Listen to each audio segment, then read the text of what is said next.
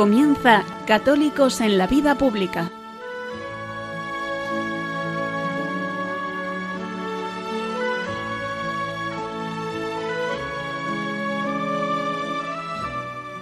Un espacio dirigido en Radio María por Luis Zayas.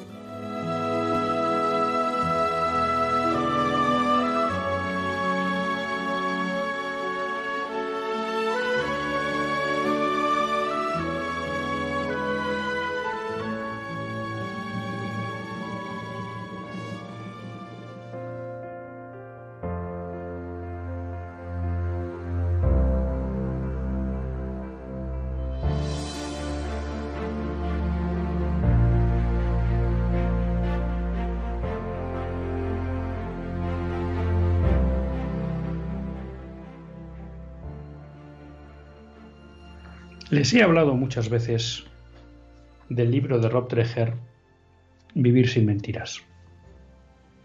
Es un libro que recomiendo encarecidamente, lo mismo que su libro sobre la opción benedictina.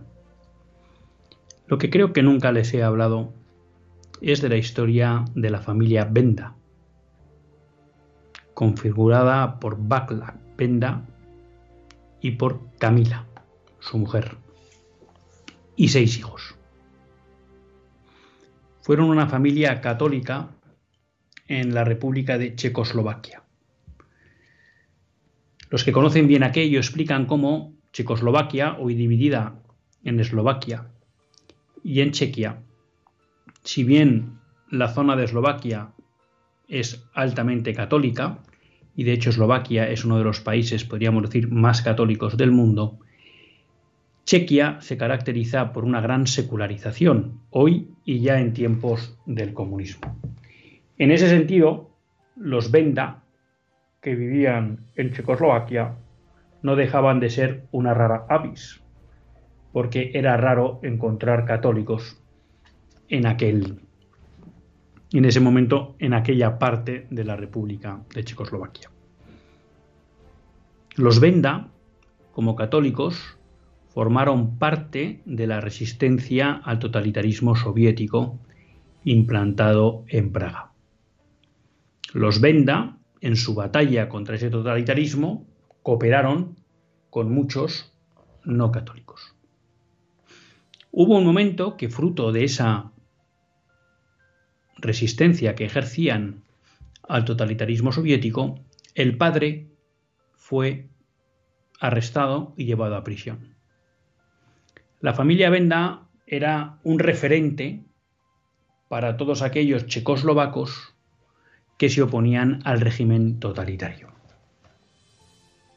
Estando en prisión el padre, Baklak, recibió una oferta de su gobierno, en el que le ofrecían quedar en libertad si aceptaba a irse él y toda su familia fuera de la República de Checoslovaquia. Baklak escribió a su mujer Camila, explicándole a través de una carta lo que era la oferta que le hacía el gobierno comunista soviético checoslovaco.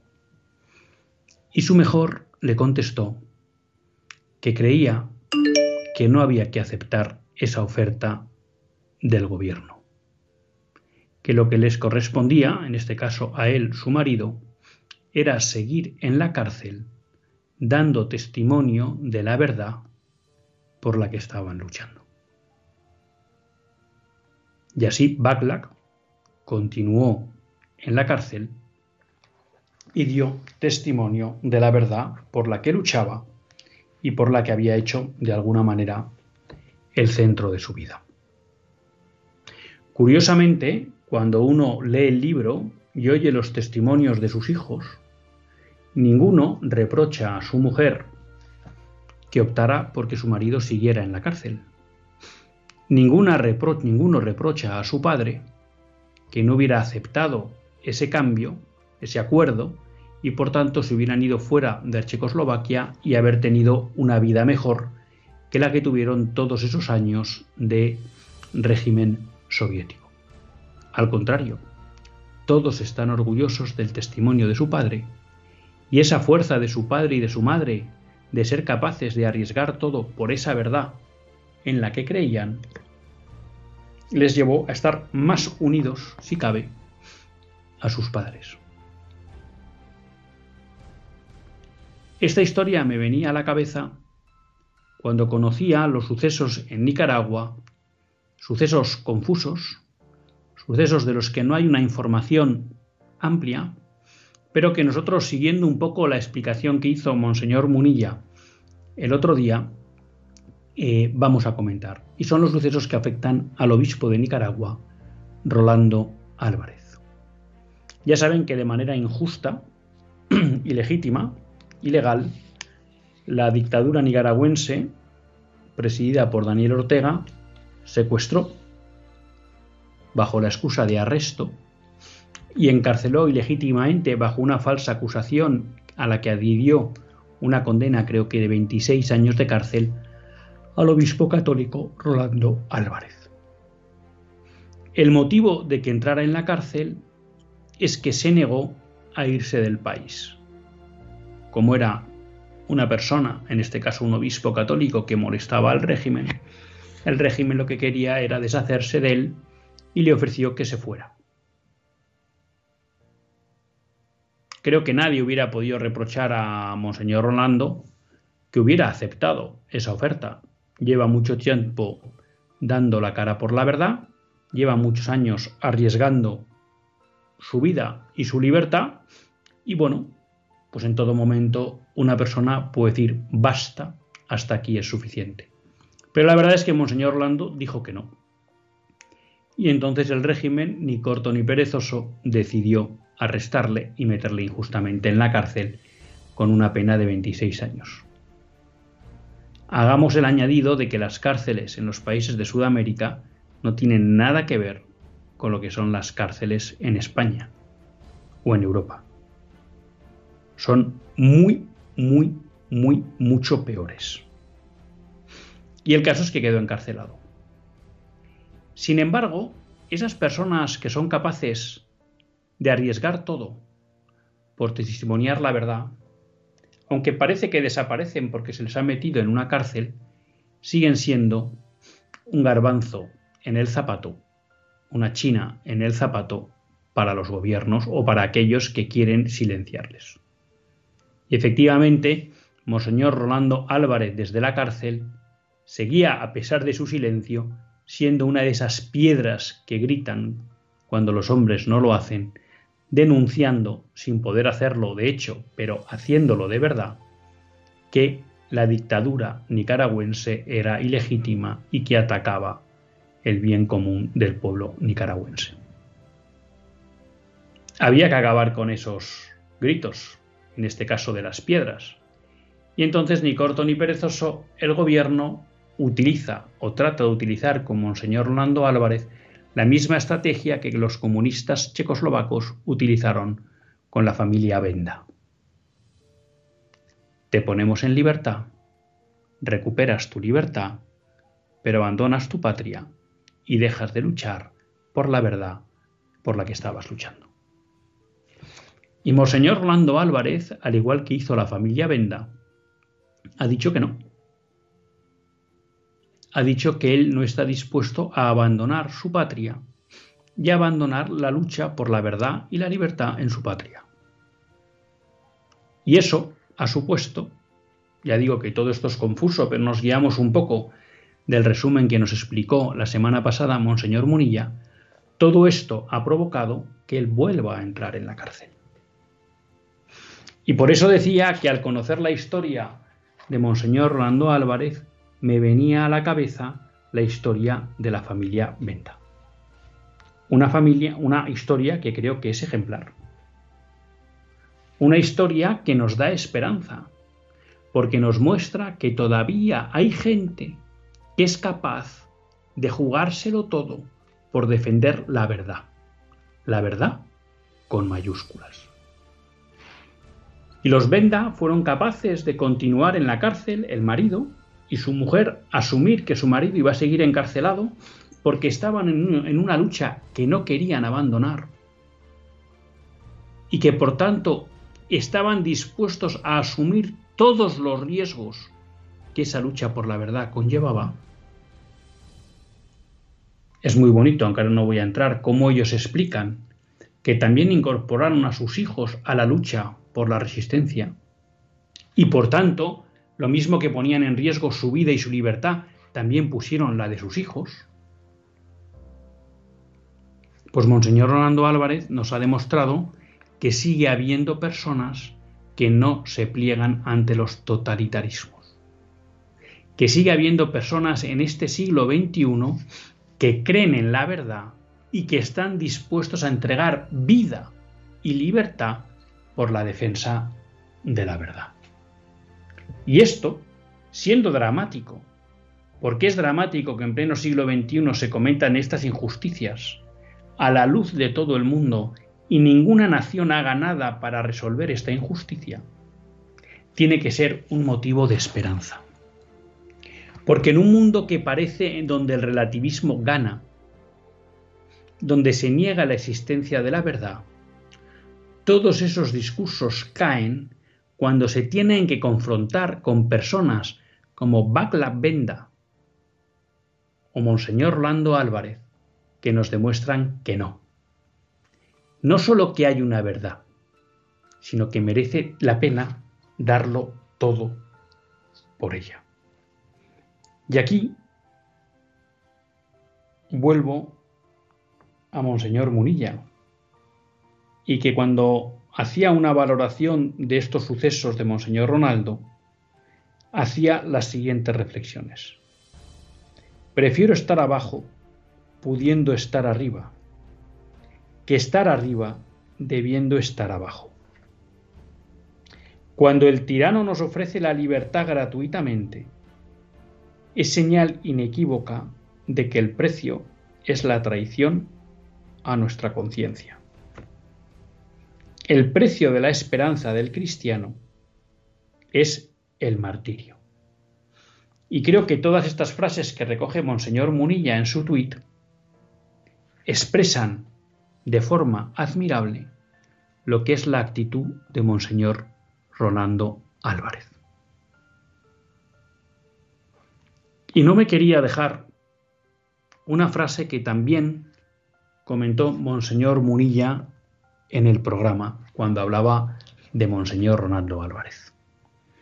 Y decía, cuando en un país las leyes son injustas, el lugar de los hombres justos es el calabozo. Quizá Monseñor Rolando Álvarez está donde tiene que estar. Porque cuando la injusticia campa a sus anchas en una nación, no cabe duda que aquellos que abogan por la justicia y la verdad, su sitio es el calabozo. Porque obviamente ese régimen que impone la injusticia y la mentira no puede permitir que aquellos que defienden la justicia y la verdad estén en la calle. Le escribía a Monseñor Munilla preguntándole por el origen de esta frase y me decía que él se la había oído al doctor Jesús Poveda, ese gran impulsor de la batalla en defensa de la vida. Y me metí en Internet y entonces, bueno, pues con la búsqueda de Internet daba la sensación de que esta frase era de Henry David Thoreau. Y hay una anécdota muy bonita que encontraba en Internet, bueno, cuando él entiende que hay una injusticia en su nación, ahora no recuerdo, creo que era Estados Unidos, y entonces él clama contra ella y lucha contra ella y le meten en el calabozo por tratar de eliminar esa injusticia. Creo que era en relación con la esclavitud. Y entonces cuando va un amigo a preguntarle, a visitarle, le pregunta, oye, ¿tú qué haces ahí en el calabozo? Y la pregunta o la respuesta que le da él es, ¿y tú qué haces fuera?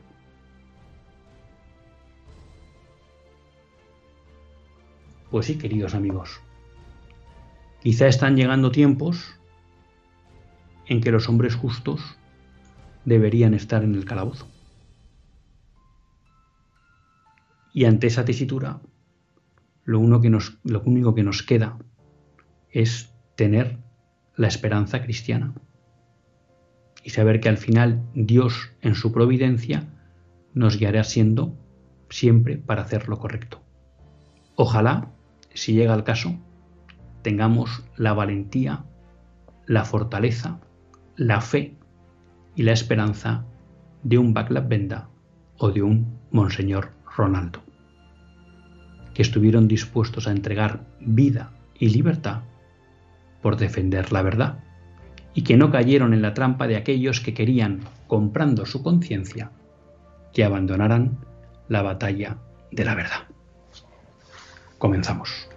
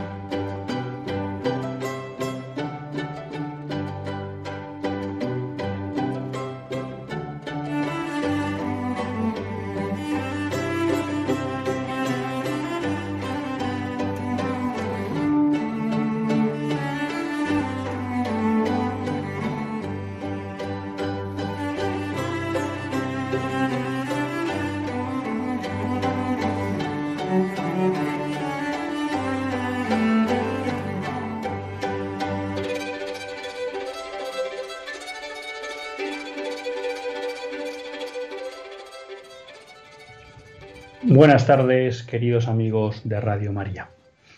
Un lunes más volvemos fieles a la cita con todos ustedes en los estudios de Radio María.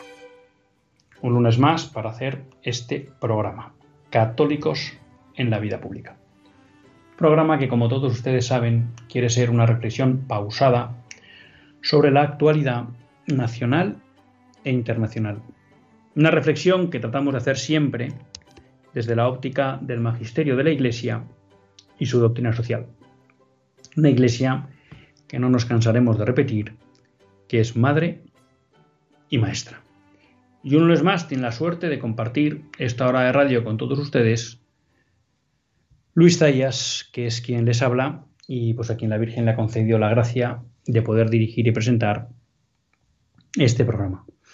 Un programa, bueno, pues que creo que empezábamos con esperanza, porque el ver testimonios como el de Monseñor Ronaldo, Rolando, perdón, nos hace ver que es posible que las cosas cambien. Porque cuando hay personas dispuestas a entregar todo por la defensa de la verdad, eso quiere decir que hay opciones de que el mundo de que el mundo cambie. Saben todos ustedes que pueden tener interacción con nosotros, con el programa, en directo. Lo pueden hacer a través del WhatsApp del programa, que es el 668-594-383. 668-594-383. También lo pueden hacer en directo. Luego pues les recordaremos el teléfono el teléfono del directo y ahí podrán llamar y les animamos a que llamen. Ya saben que es una de las partes que más nos gusta del programa, aunque a veces pues el énfasis por contarles cosas hace que nos comamos el tiempo del programa. También nos pueden escribir a católicos en la vida pública arroba radiomaria.es católicos en la vida pública arroba radiomaria.es y bueno, pues si alguna vez se les ha pasado algún programa, pues ya saben que lo pueden ver, eh, perdón, lo pueden escuchar en el podcast de Radio María. Eh, hay una persona que ya se ha animado a escribirnos al WhatsApp y yo creo que en relación con esas reflexiones que nos invitaba a hacer Monseñor Munilla sobre la situación de Monseñor Ronaldo, Rolando, y dice, es tanto el bien que espero que cualquier sufrimiento me parece una delicia. Bueno, pues posiblemente, ¿no? A la Osvenda y a Monseñor Rolando, posiblemente entiendan que el bien que esperan de esa defensa de la verdad para su nación, pues vale cualquier sufrimiento, compensa cualquier sufrimiento, ¿no? Y entonces en esa, no sé cómo decirlo, en esa actitud ante la vida de saber que hay cosas más importantes que uno mismo, como son Dios y la patria, bueno, pues cualquier sufrimiento ¿eh? se considera poco con tal de, lograr el bien que uno, que uno espera. Desde aquí, pues también les invitamos a todos ustedes a rezar por el bienestar de Monseñor Rolando, porque ya les digo que las cárceles de... Ninguna cárcel es una broma, ¿eh? pero si uno mira las cárceles de Sudamérica, pues son muchísimo menos que una broma. O sea que esperemos que Monseñor Ronaldo esté, esté bien. Y como ven, pues de alguna manera el programa de hoy va un poco de la defensa de la verdad, de la verdad. Y queremos engarzarlo también con el programa pasado que lo dedicábamos un poco a la, a la, a la cuestión del bien común, ¿no? Todo lo que hablábamos en el programa pasado lo intentábamos analizar desde un poco esa óptica de lo que era el bien común, cómo eso era lo que legitimaba la autoridad, en qué consistía el bien común y demás. Y nos quedaba por abordar una cuestión que era la cuestión de la inmigración a raíz de los sucesos que recientemente han acontecido en nuestro país vecino, Francia. Como todos ustedes saben, a raíz, bueno, pues de, un error policial o de una mala actuación policial en la que se mata a un joven, pues muchos suburbios de Francia, de mayoría población inmigrante, estallan y se han generado bastantes jornadas de violencia. Recordarán ustedes que hace poco hablábamos del concepto de descivilización, un concepto pergeñado por intelectuales del ámbito de la derecha francesa y que había sorprendido a todo el mundo que recientemente en unos discursos sobre la violencia que veía y que palpaba el presidente Macron en la sociedad francesa, pues había utilizado también ese concepto de descivilización y eso en la izquierda había chirriado mucho porque entendían que daba pábulo a los discursos de la derecha, o mejor dicho, de la, de la extrema derecha. La realidad es que a los pocos días se vive este incendio de, de violencia. Sería difícil, dado mi limitado conocimiento de la realidad francesa, que yo tratara de explicar el por qué ha sucedido todo eso. No, no, no conozco en esa profundidad la realidad francesa para poder abordar de esa forma la cuestión. Pero lo que sí creo es que lo que ha sucedido en Francia nos da pie a abordar la cuestión de la inmigración. Y ustedes me dirán, bueno, ¿y esto qué tiene que ver con la verdad y con el bien común? Bueno, pues tiene que ver mucho, mucho. Con la verdad, bueno, porque me atrevo a decir que la mayoría de los discursos que se hacen hoy en día de forma dominante y predominante, y me atrevo a decir que excluyente en Europa, son mentira. Y cuando digo que son mentira, es porque nos hablan de una idea de la inmigración que no existe, que es falsa y la idea sobre la inmigración que no existe es doble. Por un lado, nos han vendido desde lo que podríamos denominar el establishment, el pensamiento políticamente correcto, las élites que dominan, élites mediáticas, empresariales y demás, que la inmigración es algo inocuo, es algo que no es problemático es algo que no va a generar ningún riesgo en las naciones de acogida. Y la experiencia día tras día, y creo que eso es lo que ha sucedido en Francia, es una constatación de esto que digo, desmiente esa mentira. La inmigración es algo o es un proceso que mal gestionado puede crear muchos problemas en los países de acogida.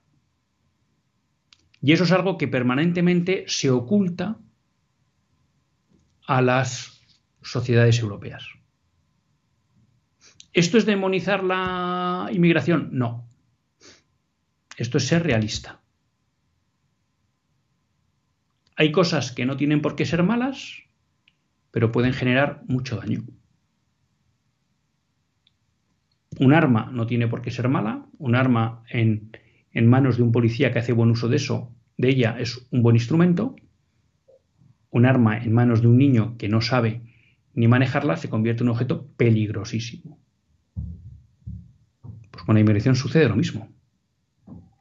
La inmigración bien gestionada puede ser una oportunidad para los inmigrantes y una riqueza para el país de acogida. La inmigración mal gestionada es un drama para los inmigrantes y es destructiva para la noción de acogida. Entonces, todos estos discursos buenistas que solo ponen el foco en que vengan inmigrantes y ocultan los peligros que puede suponer esa llegada no bien gestionada de inmigrantes y por tanto adormecen a las sociedades para que tomen las medidas adecuadas para hacer que la inmigración esté bien gestionada, son falsos, son mentirosos. La segunda mentira muy unida a esto es lo que se denomina el multiculturalismo. Normalmente los mismos que hablan de la inmigración de una forma ingenua, naif, cuando no con mala fe porque conocen los riesgos pero los ocultan, nos transmiten la idea de que el multiculturalismo es una buena idea. Por multiculturalismo entendemos que en una misma sociedad puedan convivir culturas muy diferentes. Y entonces ellos nos transmiten que eso va a ser un enriquecimiento y no va a ser un problema. La experiencia nos va demostrando día a día que cuando uno trata de hacer que convivan culturas muy distintas, lo que se acaban provocando es una guetización de la sociedad. No se produce un enriquecimiento de la sociedad, sino que la sociedad se va, vamos a decirlo así, rompiendo en núcleos que no se interrelacionan. Y por tanto el multiculturalismo supone la destrucción de la comunidad. Porque donde había una comunidad, surgen varias comunidades que no se relacionan. Con lo cual, si no hay comunidad, no podemos hablar de comunidad política. Y si no podemos hablar de comunidad política, pues difícilmente podemos hablar de nación, aunque no sean términos estrictamente eh, sinónimos. Y ese es el drama que está viviendo o mostrando hoy al mundo Francia y que durante muchos años con discursos buenistas mentirosos se han ocultado. Hay que entender que la inmigración puede ser negativa. Y sucesos como los de Francia o de otros países europeos demuestran que ya en muchos casos por no haber sido bien gestionada, es un problema. Y aquí me parece importante recoger lo que nos explica el catecismo en uno de los apartados referidos a la, autoridad, en el párrafo 2241, lo recordaba el otro día Monseñor Munilla, cuando nos hablaba que las naciones más prósperas tienen el deber de acoger, en cuanto sea posible, al extranjero que busca la seguridad y los medios de vida que no puede encontrar en su país de origen. Las autoridades deben velar para que se respete el derecho natural que coloca al huésped bajo la protección de los quienes lo reciben. Las autoridades civiles, atendiendo al bien común de aquellos que tienen a su cargo, pueden subordinar el ejercicio del derecho de inmigración a diversas condiciones jurídicas, especialmente en lo que concierne a los deberes de los inmigrantes respecto del país de adopción.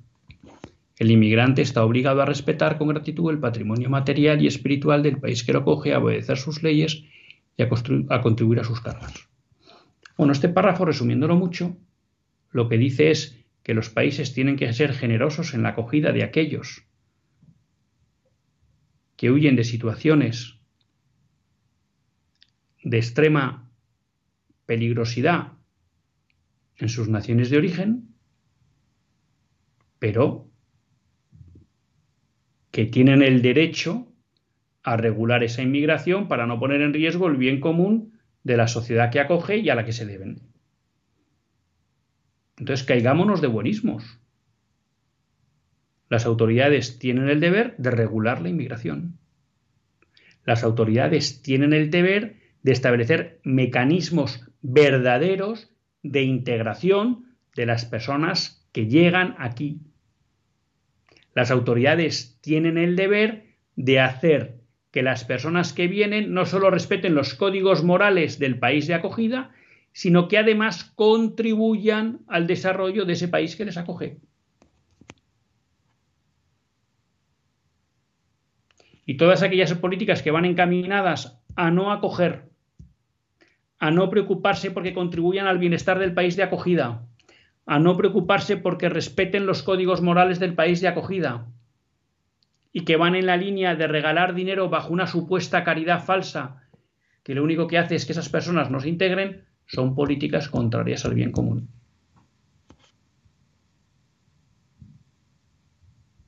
Y por tanto, todos aquellos que promueven, fomentan y defienden la inmigración ilegal, que es una inmigración descontrolada, van en contra del bien común. ¿Que la Iglesia llama a que los países sean generosos en la acogida? Sí. Pero lo tiene muy claro, en cuanto les sea posible. Pero luego hay otro punto que creo que hay que tener en cuenta. Y nos lo recuerda el Papa en el mensaje, el número 109, para la Jornada Mundial del Migrante y del Refugiado, que ha publicado recientemente. Y en él el Papa habla de la cuestión de la libertad que debería caracterizar siempre la decisión de dejar la propia tierra. Muchas veces, haciendo un uso yo creo torticero del Evangelio, se pone a, San José y a la Virgen como modelo de emigrantes. Bueno, y el Papa nos recuerda aquí que San José y la Virgen no emigraron porque quisieran. Emigraron obligados, porque estaba en riesgo la vida de Jesucristo. Y para protegerlo tuvieron que abandonar Israel e irse a Egipto.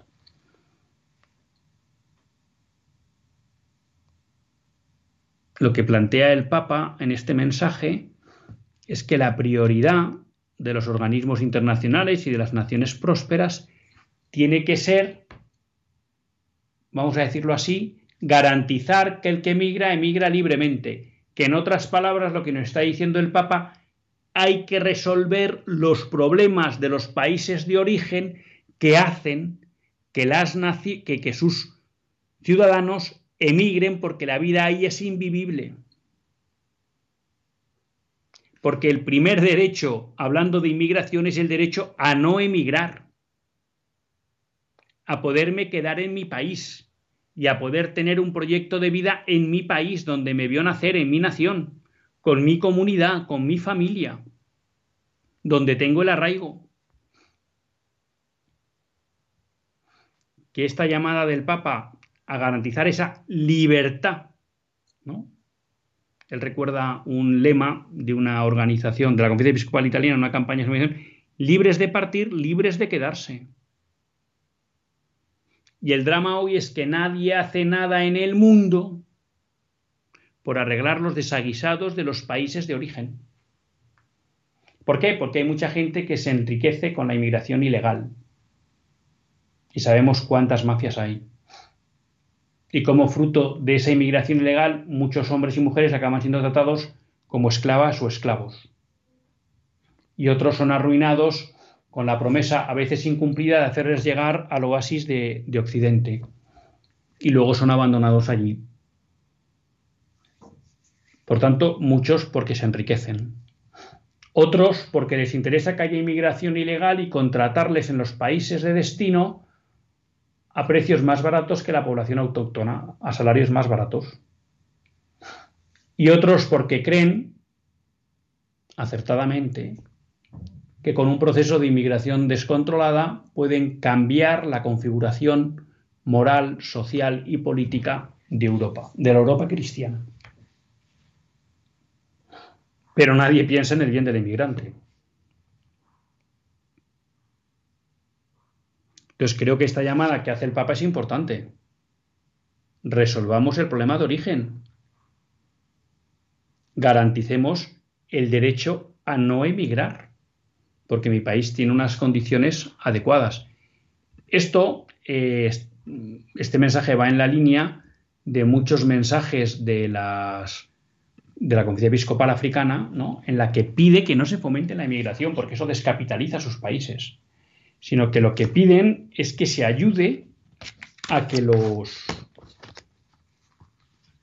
africanos se puedan quedar en sus países y que para eso se resuelva los problemas en origen, ¿no? Es interesante, a colación de esta cuestión que estamos tratando de la inmigración, un artículo que escribe Jorge Soleil en la Fundación Disenso, en el que se hace eco de los estudios de Paul Collier, un experto de la Universidad de Oxford en, en inmigración. Bueno, y lo que plantea, yo creo que con mucho sentido, Paul Collier, bueno, es que la inmigración tiene sentidos, efectos positivos y negativos. Y que según cómo se gestiona el proceso migratorio, los efectos negativos pueden ser superiores a los positivos. Y esto, repito, no es demonizar la inmigración, es conocer la realidad de las cosas, reconocer la realidad de las cosas.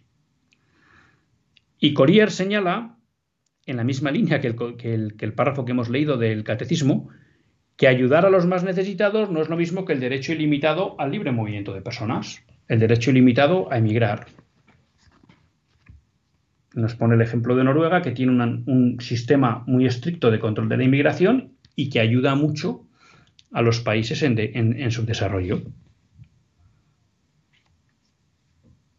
Y Paul Collier explica, por ejemplo, determinadas causas que hacen que la inmigración tenga alta probabilidad de convertirse en problemática. En primer lugar, y esto abunda en lo que plantea el Papa, ¿por qué se van muchos emigrantes de sus países de origen? Porque en esos países rigen modelos sociales disfuncionales que no permiten la seguridad, que no permiten el desarrollo económico, que no permiten la prosperidad, que no permiten una vida en paz, que no permiten una perspectiva de futuro. Y entonces abandonan esos países viniendo a países donde hay modelos sociales funcionales. Ahora, ¿cuál es el problema de eso? Que el inmigrante, cuando viene, trae su modelo disfuncional de sociedad. Y por tanto, si alcanza un número importante, esa población inmigrante, puede ser que ese modelo disfuncional empiece a implantarse en el país de acogida. Y por tanto, los problemas que generaba ese modelo en el país de origen los empieza a generar en el país de, de acogida. Por eso es de sentido común que los países de acogida defiendan sus modelos sociales que son funcionales y por tanto para eso tengan que controlar la emigración.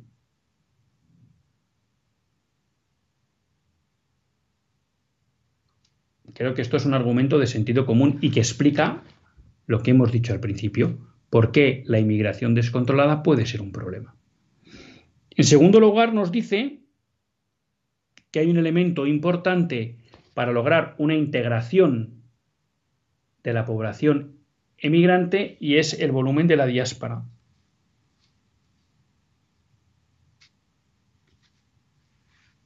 La diáspora es el número de, de inmigrantes de una nación que hay en un país.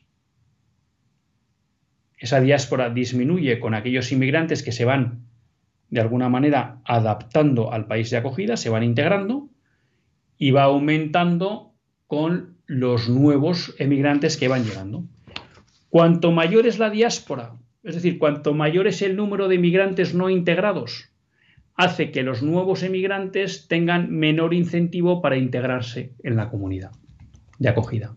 ¿Por qué? Porque pueden vivir tranquilamente de acuerdo con sus costumbres de origen al haber una amplia comunidad donde prácticamente pueden desarrollar su vida sin relacionarse con la comunidad de acogida. Esto es lo que el multiculturalismo tiene como objetivo, pero lo que hace es gangrenar la sociedad y disolverla en grupos aislados. Por eso Collier dice, cuanto mayor diáspora hay, mayor dificultad de integración y además mayor atracción para que personas del país de origen vengan a ese país de acogida. Y por tanto, si no hay fuertes mecanismos de absorción, la emigración tiende a acelerarse y generará efectos negativos a menos que se pongan manos a la obra los gobiernos para integrar. Y otro elemento que comenta Collier, que yo creo que es interesante para tener en cuenta, dice que la confianza es un elemento clave a la hora de la integración. Y por tanto, si la comunidad de acogida confía en los inmigrantes que vienen, los recibirá bien y los acogerá si tiene recelos sobre ellos, los rechazará y eso dificultará la integración de los inmigrantes que vienen. Pero también los inmigrantes, si consideran que no van a ser aceptados en la sociedad de acogida, más difícil será que dan el paso de integrarse. Y entonces Jorge Soleil denuncia, creo que con acierto, todos esos discursos tan predominantes en el pensamiento woke de nuestros días, en el que nos dicen que en Europa existe un racismo estructural. Porque cuando ese mensaje llega a los emigrantes, lo que entienden es que llegan a una sociedad que les rechaza. Y como tienen, creen que esa sociedad les rechaza, ellos se buscan sus guetos para defenderse de una sociedad que les va a rechazar y por tanto que no les va a integrar, que no les va a aceptar. Entonces, estos mensajes del racismo estructural y demás fomentan la falta de integración y fomentan la creación de guetos. Generar esta desconfianza entre emigrantes y receptores corroe la sociedad. Y por eso en un caso como el de España, tiene mucho sentido que los gobiernos, por ejemplo, promuevan, faciliten la emigración de personas de Hispanoamérica respecto de otras zonas del mundo porque comparten cultura, comparten fe, comparten eh, idioma y la confianza entre los dos, receptor y emigrante, es mucho mayor que con otros inmigrantes que vienen de otras culturas o otras religiones. Eso explica por qué, porque tendría sentido una política que facilitara la emigración de los inmigrantes hispanoamericanos frente a los de otras culturas o orígenes. Entonces creo que este artículo de Jorge Soleil, eh, recogiendo las teorías de Paul Coulier, nos puede ayudar a entender ¿no? desde qué óptica podemos juzgar si los gobiernos están de verdad abordando la inmigración o no. Hay una cuestión también en relación con todo esto que ha sucedido en Francia y que toca Juan Manuel de Prada y que en este caso aborda la segunda falacia a la que nos referíamos, la del multiculturalismo. Y lo que nos dice es que es prácticamente imposible una cohesión social sin una religión común en la sociedad. O en su defecto, sin que las autoridades se preocupen por mantener vigente un código o núcleo moral compartido. Y creo que esto también lo tenemos que tener en cuenta. El pensamiento políticamente correcto lo que nos dice es no, cuantas más religiones, Cuantas más visiones de la sociedad, de la comunidad política, mejor. La realidad explica que la convivencia y la cohesión, si no hay un código moral compartido, es prácticamente imposible. Y eso disgrega y disuelve la comunidad política y por tanto la nación. Tradicionalmente ese código moral compartido era una religión común. Desgraciadamente, vía el proceso de secularización, es difícil hablar hoy de una religión común. El sucedáneo podía ser intentar que hubiera un código moral compartido. Pero si no se comparte la cosmovisión del hombre y de la sociedad, es difícil llegar a ese código moral compartido. Y por tanto la convivencia se hace difícil cuando no imposible. Y claro, frente a los que hablan del multiculturalismo y de esa sociedad dividida en guetos, pues el otro día acertadamente alguien en una radio que escuchaba hablaba del modelo español, del modelo hispánico, que es el mestizaje. España cuando evangeliza no crea guetos, no separa, se mezcla con las poblaciones de origen. Eso es un buen modelo de gestión de la inmigración. Que aquellos que vienen se integren en la cultura y en el modelo funcional de las sociedades de acogida. ¿Mm? Y muy importante esas dos llamadas, la del Papa Francisco a decirnos resolvamos los problemas de origen para garantizar el derecho a no emigrar y esa enseñanza del catecismo de que las autoridades tienen no solo el derecho, sino el deber de regular la inmigración para garantizar el bien común de la sociedad de, acogida. Nos hemos comido bastante tiempo el programa, teníamos muchos temas para tratar, pero por aquello de ser fieles les recuerdo el teléfono al que pueden llamar, el 91 005 9419, 91 005 9419. Hacemos una breve pausa musical y si hay alguna llamada pues la atendemos gustosamente y si no, pues continuamos con el programa.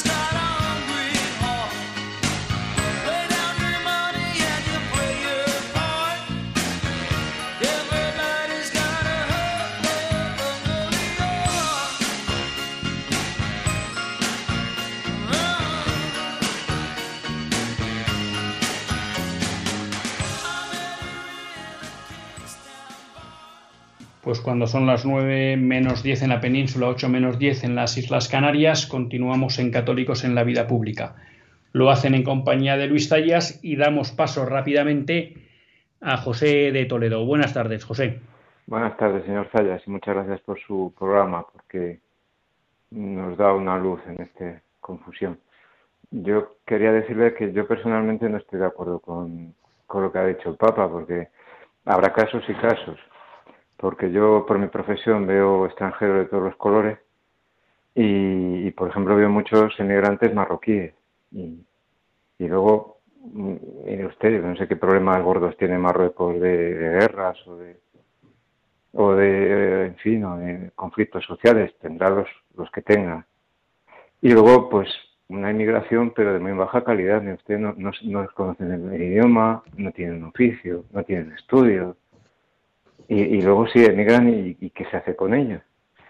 Y luego, y luego otra cosa que, que hoy en día, antes lo hablaba con, con una persona que trabaja conmigo, que hemos visto la, la mezquita que tiene suya.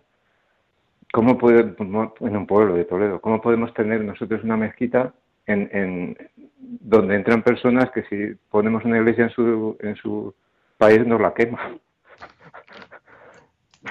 y nada pues, más. Pues, Pues José, pues muchas, muchas gracias. Vamos a ver, yo creo que aquí hay eh, dos temas. Eh, usted dice que no está de acuerdo con lo que dice el Papa. Bueno, yo lo que he recogido eh, del discurso, que es del mensaje que ha mandado por la jornada de las inmigraciones, es que se ayude a solucionar los problemas de los países de origen. Yo creo que en eso sí podemos estar de acuerdo porque desgraciadamente muchos países, como explica Collier, tienen modelos tremendamente disfuncionales y hacen que la gente no se quede ahí. Eh, Marruecos, hombre, Marruecos es una sociedad disfuncional, es una sociedad atrasada, es una sociedad eh, con poca prosperidad, con poco desarrollo. Eh, entonces, bueno, pues sería bueno ayudarles. Otra cosa es que ellos a veces no tienen interés en que se les ayude y efectivamente no tienen interés en solucionar sus problemas, ¿no? Y entonces ahí abunda usted en otra cuestión que yo sí creo que es importante, y es que a la hora de gestionar la inmigración, yo creo que no es lo mismo aquel que tiene, vamos a llamar así, la condición de refugiado, ¿no? que es aquella persona que huye porque es perseguido en su nación, y por tanto sí creo que hay un deber de acogida de esa persona, ¿no? Porque está en peligro su vida, ¿no? Porque huye de una persecución, frente a otras personas que simplemente huyen o, dejan su país para buscar una vida mejor. Bueno, yo creo que en esos casos sí cabe que el, país de acogida haga un discernimiento sobre si estas personas tienen cabida o no en el país de acogida y si el país de acogida tiene capacidad para eh, integrarlas. ¿Por qué? Porque si no pasa lo que usted dice, efectivamente, que aquí llega mucho inmigrante sin ningún tipo de cualificación, sin ningún tipo de preparación, llega de una manera ilegal, está vagando por nuestro país, no aporta nada, el inmigrante no crece tampoco, en muchos casos además es víctima de las mafias o de la explotación, de las mafias que, gestionan la inmigración y a veces de mafias que les explotan aquí en el país de llegada y entonces nadie saca nada bueno, ¿no? Y esos inmigrantes acaban deteriorando la vida del país de acogida. Por tanto, yo creo que ahí es donde entra eso que nos recuerda el catecismo, que hay que gestionar la inmigración con criterios de, bien común. Ahora, la posición que plantea el Papa de vamos a ayudar a que en muchos países mejoren sus situaciones, pues desgraciadamente cuando uno mira a África, pues se encuentra con muchos países que están bajo dictaduras o bajo gobiernos eh, totalmente totalitarios que mm, gobiernan al margen del bien común de sus sociedades, bueno, pues ahí no cabe duda que se podrían hacer cosas, ¿no? También está la famosa llamada que ha hecho siempre la Iglesia a ayudar a que esos países tengan tecnología, puedan explotar propiamente sus recursos naturales y demás. Bueno, yo creo que eh, pues sí creo que el Papa tiene razón. Ahora, abundo con usted en que efectivamente eh, aquí llega mucho inmigrante, que no hay por qué acogerlo, eh, que no tenemos ningún deber de acogerlo, porque no se va a poder integrar, porque no va a poder aportar nada al desarrollo de España y que por tanto son inmigrantes porque no han cumplido los cauces legales, respetado los cauces legales y por tanto pues no deberían, no deberían estar aquí. ¿no? Y creo que esa es la falacia que hoy nos venden de que no se gestiona la inmigración como se debe. Nos dicen aquí en el WhatsApp, rezo todos los días un rosario por señor, Monseñor Rolando, sus compañeros y también sus perseguidores. Bueno, pues a ver si seguimos todos el ejemplo de esta persona que nos escribe por WhatsApp. Otra persona nos dice, las izquierdas quieren cargarse el viejo orden establecido, hacer un efecto llamada para captar los votos extranjeros, que los ciudadanos conservadores les niegan. Todo mi respeto a los inmigrantes que vienen a trabajar y a convivir con nosotros en paz. Totalmente, aquel que viene a convivir con nosotros, a integrarse y a aportar, bienvenido sea. Y el que no, pues no, no debe estar con nosotros, ¿no? Porque genera problemas y totalmente hay quienes instrumentalizan la inmigración con fines electorales, con fines políticos, con fines de transformar las sociedades cristianas. Bueno, pues todo eso, todo eso sea. Saludamos a Pedro de Torrejón. Y la verdad que ya no nos queda tiempo para más. Nos despedimos hasta el próximo lunes, si Dios quiere. Que Dios les bendiga.